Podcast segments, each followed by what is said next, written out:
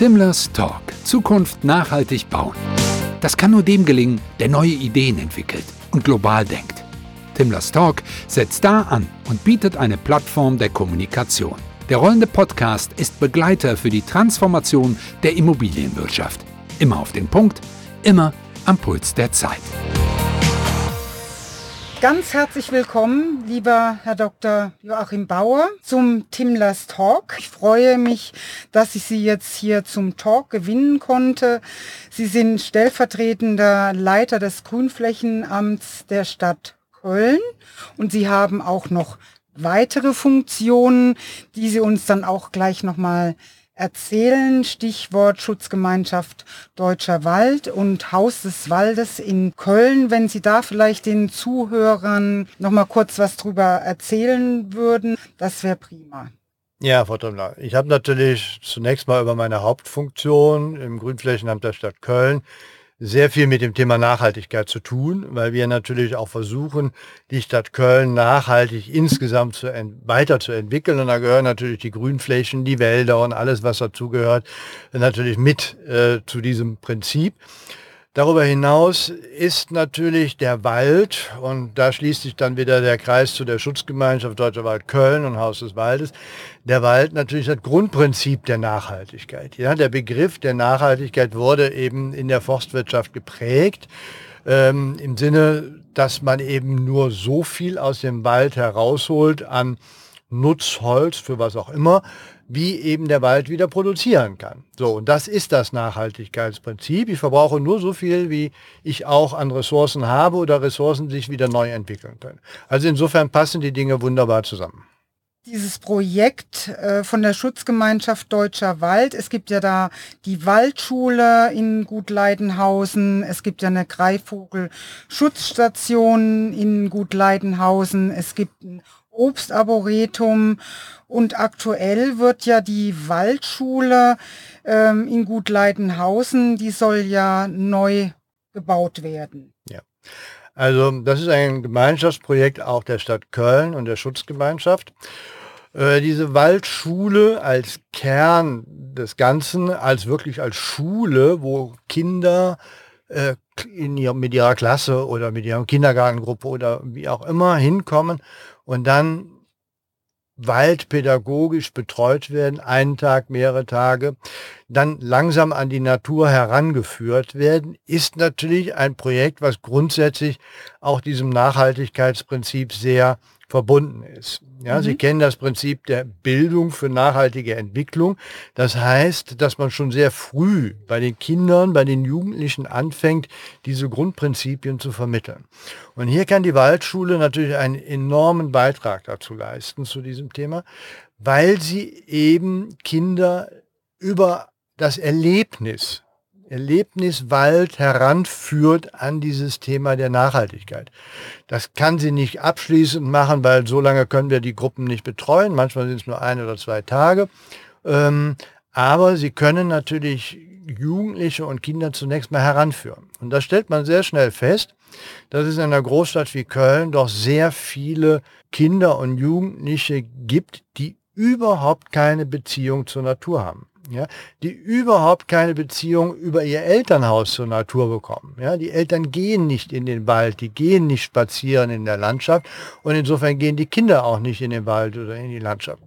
So, das heißt, hier gilt es zunächst mal, die Kinder wirklich heranzuführen und durch ein Erlebnis äh, vielleicht auch Dinge zu vermitteln, nicht so wie in der Schule vorne ist der Lehrer, sondern durch selber machen, in den Wald gehen, sehen, wie die Dinge zusammenhängen. Und das ist ganz wichtig, ja, dass der Wald eben nicht nur Bäume sind, sondern aus Lebewesen, aus Wasserkreislauf und all den Dingen besteht. Ja. Und das ist eben wichtig, das zu vermitteln. Und das hat die Stadt Köln, der Rat der Stadt Köln auch erkannt und hat gesagt, ja, wir wollen das weiter fördern. Und deswegen stehen wir jetzt gerade vor dem Projekt äh, Erweiterung und Neubau der Waldschule. Ja, wir konnten uns personell aufstellen und jetzt wird das Gebäude dementsprechend angepasst, weil sie brauchen einen Raum. Ja, sie brauchen einen Raum auch für, wo sie sich treffen, wo sie anfangen den Unterricht. Dann geht es natürlich in den Wald, aber der Raum ist ganz wesentlich. So, und hier gilt es natürlich auch mit den Materialien zu arbeiten, die aus dem Wald kommen. Das heißt, Holz wird ein ganz wesentlicher Bestandteil dieses Umbaus werden weil es eben die Waldschule ist. Und das wollen wir natürlich ganz klar auch mit dem Neubau auch vermitteln. Und wann wird das Projekt dann starten? Wann wird der Erweiterungs- und Neubau dann beginnen? Ja, der Rat hat äh, vor einem Jahr schon beschlossen, das äh, Projekt äh, zu starten oder zu beginnen. Und wir sind gerade, oder der Architekt ist gerade bei der Ausführungsplanung. Wir gehen davon aus, dass wir im Mai mit den konkreten Umbauarbeiten beginnen können. Ja, das wird ein spannender Prozess werden, vor allen Dingen auch, weil wir natürlich in einem historischen Hofgut äh, aus dem frühen 19. Jahrhundert äh, die Waldschule untergebracht haben. Und das ist natürlich auch spannend in so einem alten, in einer so alten Bausubstanz dann eine Umbautätigkeit durchzuführen. Da wird vielleicht das eine oder andere noch herauskommen, wo man äh, gar nicht planerisch daran, dran denken kann.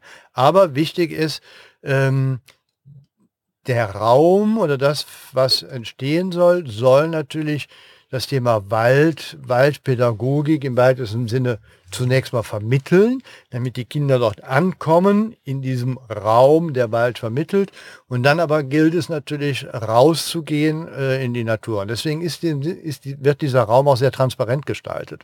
Ja, große Fensterfronten mit Holzlamellen, äh, die dann den Ausblick direkt über den Hof in den Wald gewährleisten.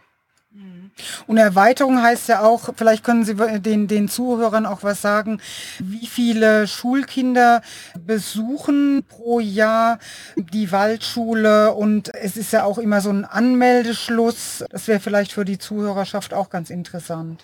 Ja, also die Waldschule steht offen für alle Schulen aus Köln und alle Kindertagesstätten. Wir haben natürlich jetzt im letzten anderthalb Jahren nicht so viel machen können. Das ging leider nicht, auch wenn wir vieles draußen gemacht haben.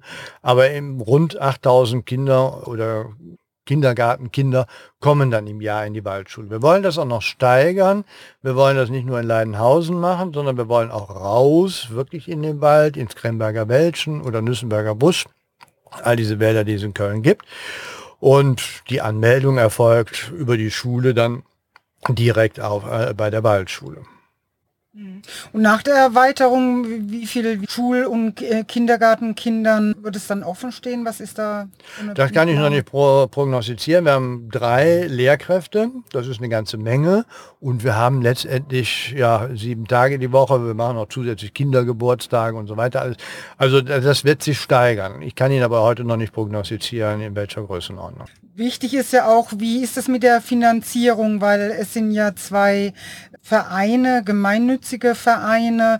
Also die Grundfinanzierung erfolgt durch die Stadt Köln, weil es ist ein Gebäude der Stadt Köln. Sie investiert natürlich hier, um, ich sag mal, auch Sanierungsdefizite aufzuarbeiten, aber weil sie natürlich auch in die Modernisierung ihres eigenen Gebäudes investieren. Aber der Verein hat sich verpflichtet, 10 Prozent der Bausumme selber zu tragen. So, und das ist ein Problem für einen ehrenamtlich tätigen Verein. Das sind wir als Schutzgemeinschaft und als Freundeskreis Haus des Waldes.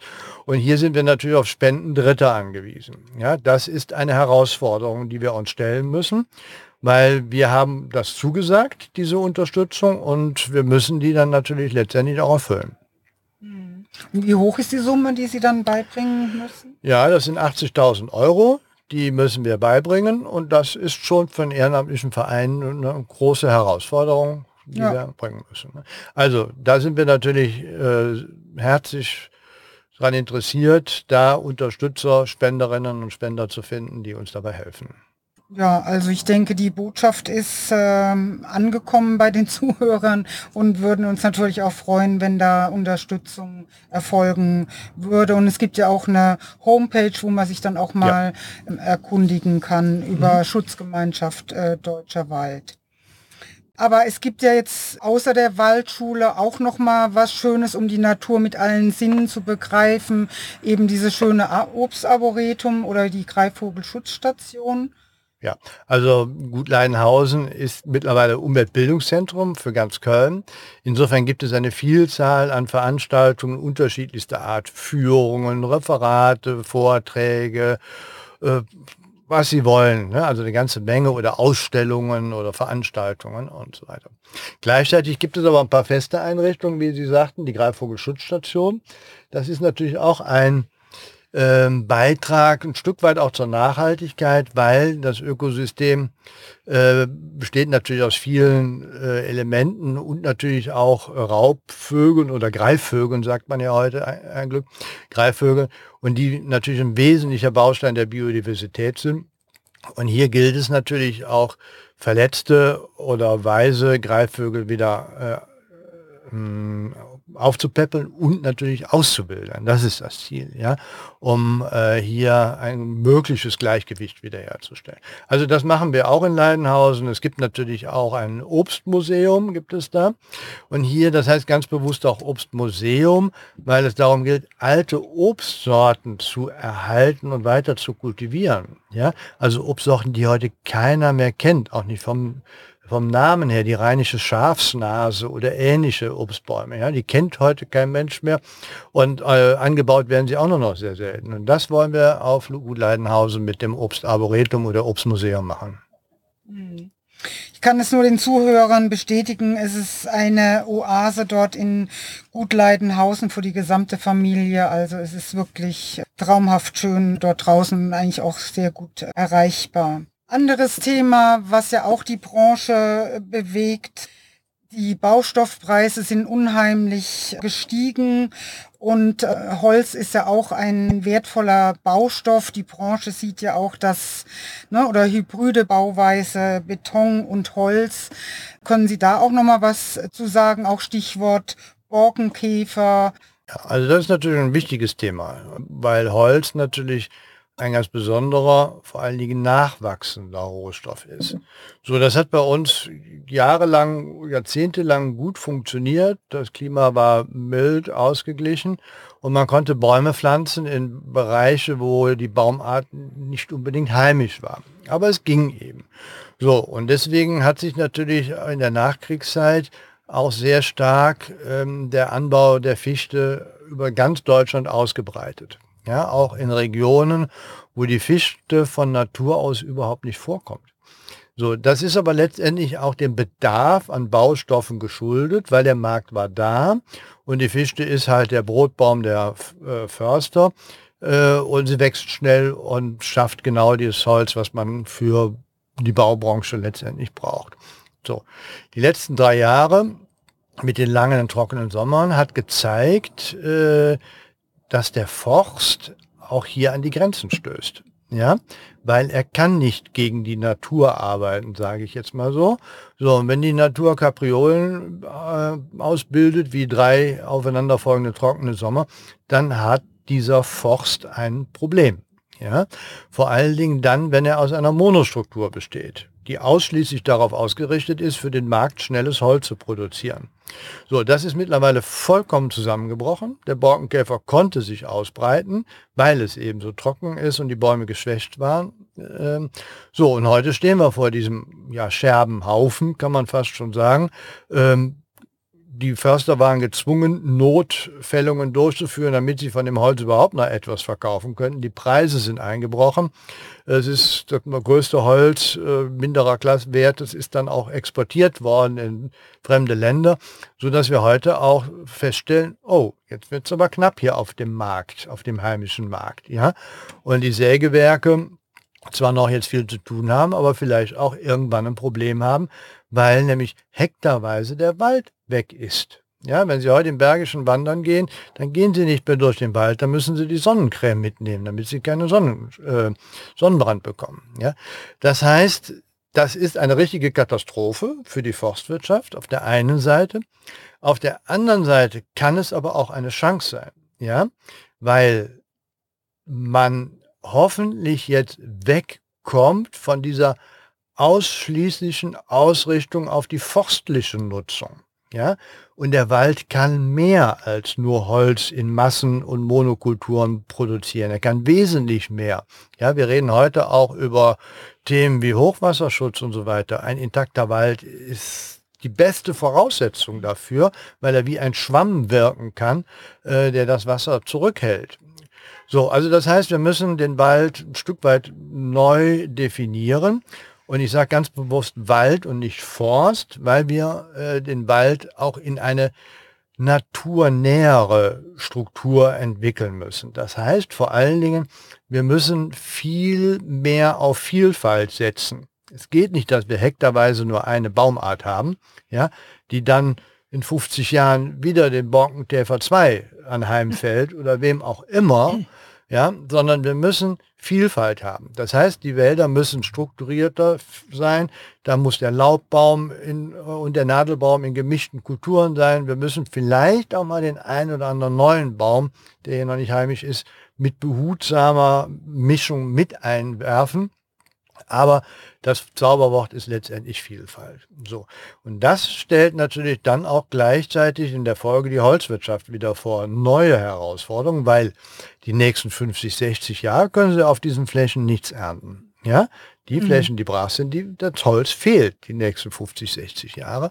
So, und dann wird es natürlich auch nicht mehr in diesen Massen äh, produziert, dafür aber vielleicht in höheren Qualitäten. Ja, weil vielleicht die Eiche dann da mit stark eingemischt worden ist und ein hervorragendes Holz dann bietet und produziert. Ne? Also da stehen wir vor einer ganz, ganz großen Herausforderung, die nicht nur die Waldwirtschaft und die Förster betrifft, äh, die Städte, Kommunen auch so, die ja viel Wald haben zum Teil, aber vor allen Dingen auch die Bauwirtschaft. Ja, weil sie eben für alles Holz braucht. Ob das nur das Gerüst einzuschalen ist, die Betondecke einzuschalen ist oder nachher das Möbel aufzustellen. Holz ist da überall drin. Ja, ist da eine Lösung in Sicht oder was hat sich jetzt verbessert jetzt in, in den letzten sechs Monaten? Ja, hinsichtlich jetzt des Holzmarktes meinen Sie. Ja. So, also hinsichtlich des Waldes, das braucht seine Zeit. Ne? Also da muss jetzt wieder aufgeforstet werden und so weiter alles. Ne? Das wird seine Zeit brauchen. Aber da bin ich jetzt nicht der Fachmann. Äh, ich bekomme dann auch nur aus den Medien mit. Scheinbar hat sich das ein bisschen beruhigt, der Holzmarkt, weil der Holzmarkt ist auch mittlerweile international. Ne? Und wir decken ja längst nicht den eigenen Bedarf, sondern haben immer schon äh, importiert. Ne? Also das wird sich äh, einpendeln, wahrscheinlich aber auf einem hohen Niveau, weil das, was jetzt gefällt werden musste aufgrund des Borkenkäfers, ist entweder nicht mehr nutzbar, weg, oder nur bedingt nutzbar und mit minderer Qualität. Ja? Also dieses Sortiment, diese Massen fehlen. Die werden auch in Zukunft fehlen. Ja, aber da gibt's ja auch noch ein weiteres spannendes Projekt, ein Wald für Köln. Können Sie da auch der, den Zuhörern ein paar Informationen geben, weil das läuft ja auch sehr, sehr gut. ja, gehört. das ist ein schönes Projekt, das stimmt. Das machen auch die Stadt Köln und die Schutzgemeinschaft zusammen in Köln. Das ist letztendlich ein Spendenprojekt, ein sehr niederschwelliges Spendenprojekt. Mit fünf Euro kann man da einsteigen, bekommt dann einen Baum auf knapp anderthalb Quadratmeter. Und mit diesen Spendengeldern forstet die Stadt Köln Flächen auf. Das heißt, es wird auf dem Stadtgebiet von Köln der schon groß, gut vorhandene Wald noch weiter vermehrt. Das ist genau das Ziel. So, damit schaffen wir was natürlich für die nachhaltige Sicherung von Freiflächen. Wir schaffen was für die CO2-Bindung, die Sauerstoffproduktion in der Großstadt von Köln und so weiter. Also letztendlich ist es ein sehr nachhaltiges und auch ökologisch ausgerichtetes Projekt, äh, was auch ich sage mal, im Hinblick auf Klimawandel so ausgestaltet ist, dass wir natürlich nur Mischwald pflanzen. Ja? Also das sind sehr strukturierte Wälder. Für den Bürger ist es die Möglichkeit, ein Stück weit auch dazu beizutragen, ja, freie Flächen zu sichern, Wald zu vermehren, was für den Umweltschutz zu tun, für die Biodiversität und so weiter alles. So, und das wird mittlerweile sehr gut nachgefragt. Das sind einzelne Bürger und Bürgerinnen, die das machen, aus sehr unterschiedlichen Gründen. Manchmal nur, weil man der, der Oma zum 80. was Besonderes schenken will. Das sind aber auch Firmen, ja, die ganz klar sagen, wir wollen als Firma auch in gewisser Weise was für die Umwelt machen und das vor allen Dingen lokal.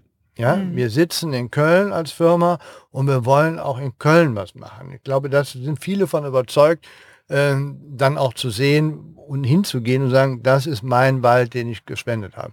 So, und weil das so ist, haben, machen wir das so, dass äh, wir im Herbst immer die Spender einladen. Das heißt, sie können mit Kind, Kegel, Oma und Opa, können sie ihren Wald selber pflanzen. Und wenn man das dann sieht, mit welcher Begeisterung die Menschen da hinkommen, das ist schon toll. Wir stellen dann auch immer Stelen auf, wo dann kleine Plaketten drauf sind, wo der Spender vermerkt ist. Das heißt, Wenn Sie dann nach 10, 15 Jahren nochmal hingehen, werden Sie Ihren Baum natürlich nicht mehr finden, weil der steht mitten im Wald. Mhm. Aber Sie sehen diese Spenderstele und dann können Sie mit dem Finger drauf sagen, guck mal, hier haben wir für Oma damals äh, 150 Quadratmeter Wald gespendet oder wie auch immer. Ja? Also ein wirklich nachhaltiges Projekt, was natürlich zuerst mal den Wald fördert, aber vor allen Dingen auch die Bürger mit einbezieht. Und das ist auch ein ganz wesentlicher Nachhaltigkeitsaspekt, Bürger mit einzubeziehen und die dann ihre Umwelt mitgestalten können. Ja, es ist ein tolles Projekt. Und es gibt ja noch was anderes, was Sie ja auch noch machen. Das ist ja das sogenannte Waldlabor. Ja, das ist auch ein spannendes Thema. Das ist gut. Das Thema Wald ist, ist wirklich sehr spannend, weil es natürlich sehr facettenreich ist. Ja. Ja, wir haben ganz bewusst ein Waldlabor auf knapp 25 Hektar äh, im Bereich des äußeren Grüngels angelegt. Und hier experimentieren wir ein wenig.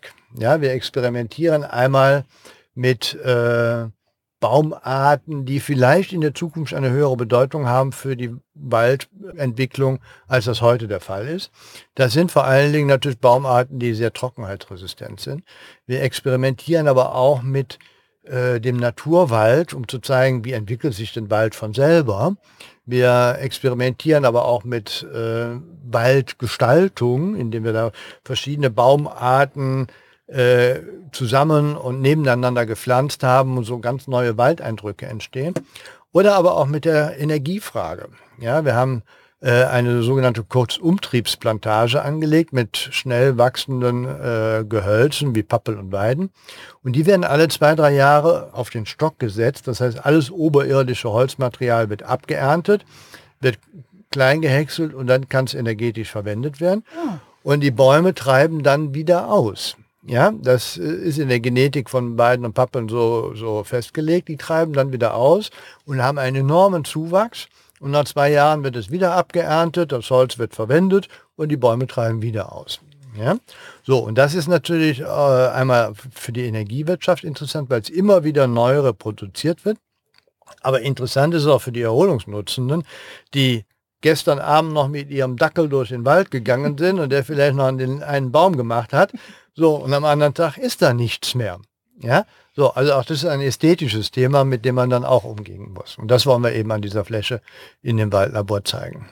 Spannend. Jetzt haben wir eine, so eine richtige schöne Reise gemacht zum Thema Wald und, und Nachhaltigkeit. Also ich bin total begeistert. Ich könnte jetzt eigentlich noch viel länger zuhören, aber es warten ja jetzt auch noch Aufgaben hier ähm, auf Sie. Ja, dann wünsche ich Ihnen noch einen schönen Tag und bedanke mich ganz, ganz herzlich für dieses tolle Gespräch im rollenden Timlers Talk. Herzlichen ganz herzlichen Dank. Dank auch an Ihrer Seite. Das war Timlers Talk. Zukunft nachhaltig bauen. Alle Folgen gibt's da, wo es Podcast gibt. Den Videocast findet ihr auf YouTube.